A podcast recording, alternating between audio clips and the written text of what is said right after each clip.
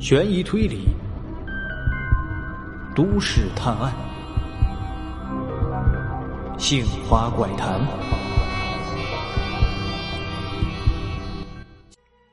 韩宝山或许是到了天津之后，想到自己杀害的伙伴韩本利，觉得心中愧疚，认为都是王熙元挑拨离间，害他们自相残杀。时间久了，没准就会决定对王熙元报仇呢。但是警方的这一个推断却是出了错，警方再一次提审了韩宝山，但韩宝山却极力的否认自己杀害了王熙元，说自己都已经是杀头的罪过了，没有必要撒谎。于是警方又去调查了王熙元失踪前后的时候韩宝山的行踪，结果发现。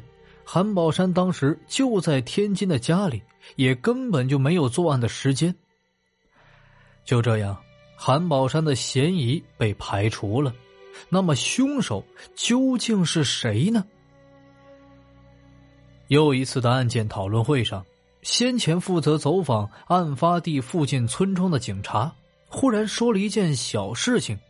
他说：“呀。”王熙元想要杀害的村民名字叫做张本岭，因为在之前的案子里啊，张本岭是属于被害人，因此警方多次找他进行了谈话，并且也说了王熙元雇凶杀人的事情，而且还记得，当时张本岭十分鄙视的说，王熙元那种杀人的手法还有抛尸的办法太笨了，要是自己呀，直接就把人给烧了。在当时警方看来，这或许就是一句玩笑话，但是如今警方却忽然警觉了起来。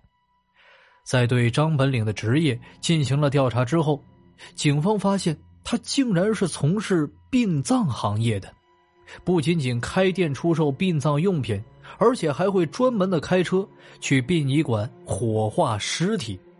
他干这一行已经是有十多年的时间了。因此，肯定是有着丰富的处理尸体的经验。那么，有没有一种可能，王熙元真的是被这个张本岭杀掉之后送去火化了呢？警方如果带入到张本岭的视角，王熙元如果还活着，那么就是对自己的隐患。王熙元谋杀他在先，二人已经是有了不共戴天的仇恨了。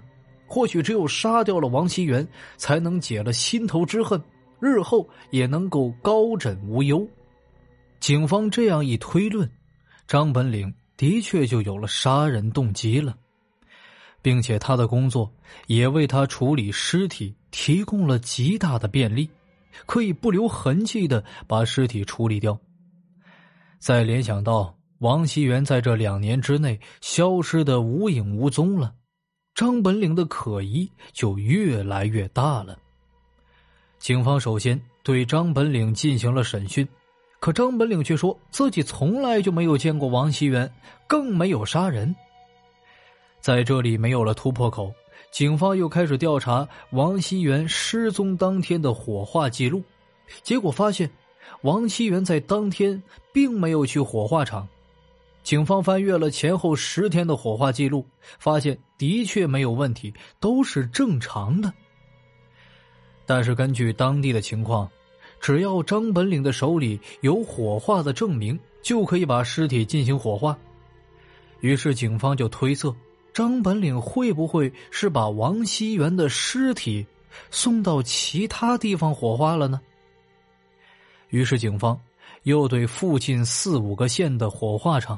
进行了调查，结果发现，王熙元死后的几天，张本岭一共火化了五个人，可是这五个人都是有合法的死亡证明，一切也都是正常的火化流程。就这样，案件似乎又回到了原点。就在警方一筹莫展的时候，其中一位主要调查案件的警官就提出了一个意见，那就是。张本岭绝对不会傻到用死者原本的名字来火化，肯定是做了一些伪装的。不如调查一下张本岭最近三年的火化记录，详细的核实一下，看看有没有重复的。在枯燥漫长的核对工作当中，忽然有一个零八年的火化者引起了警方的注意，因为这个火化者的名字出现了两次。根据记录显示，张本岭在二零零八年十二月就在临县火化了这位丁姓的老人，而这位丁姓老人。警方在一零年三月九号的火化名单里也见到过，并且当时送过来火化的人也是张本岭。这一个人怎么可能被火化两次呢？而且一次是在二零零八年十二月，另外一次则是在二零一零年三月。这就是问题的关键所在了。排除了重名的可能性之后，警方立刻找到了丁姓老人的家中。得知，原来老人正常死亡之后，村委会就会出具死亡证明的。但是有些村子呀，为了图省事儿，在开死亡证明的时候，不止开了一张，还会有一些空白的证明。而殡仪馆就只管火化，也不会对尸体进行核验。正是有了这样的一个漏洞，给了狡猾的张本领一个可乘之机。不过，张本领虽然把一个人火化了两次，但却没有直接的证据证明他和王熙元的失踪有关。于是，警方又找到了张本领的妻子张红霞。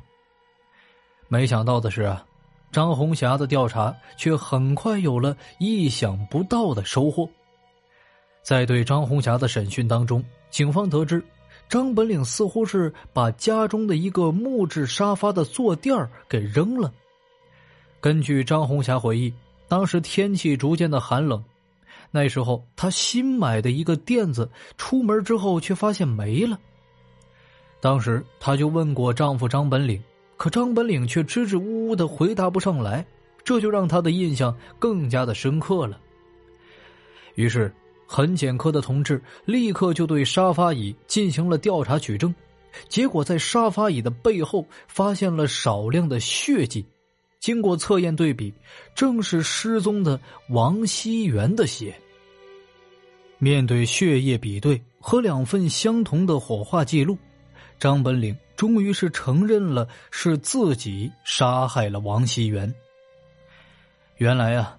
王熙元和张本领的妻子张红霞有了婚外情，二人为了可以长期的在一起，就雇佣了韩本利、韩宝山二人前去杀掉张本领。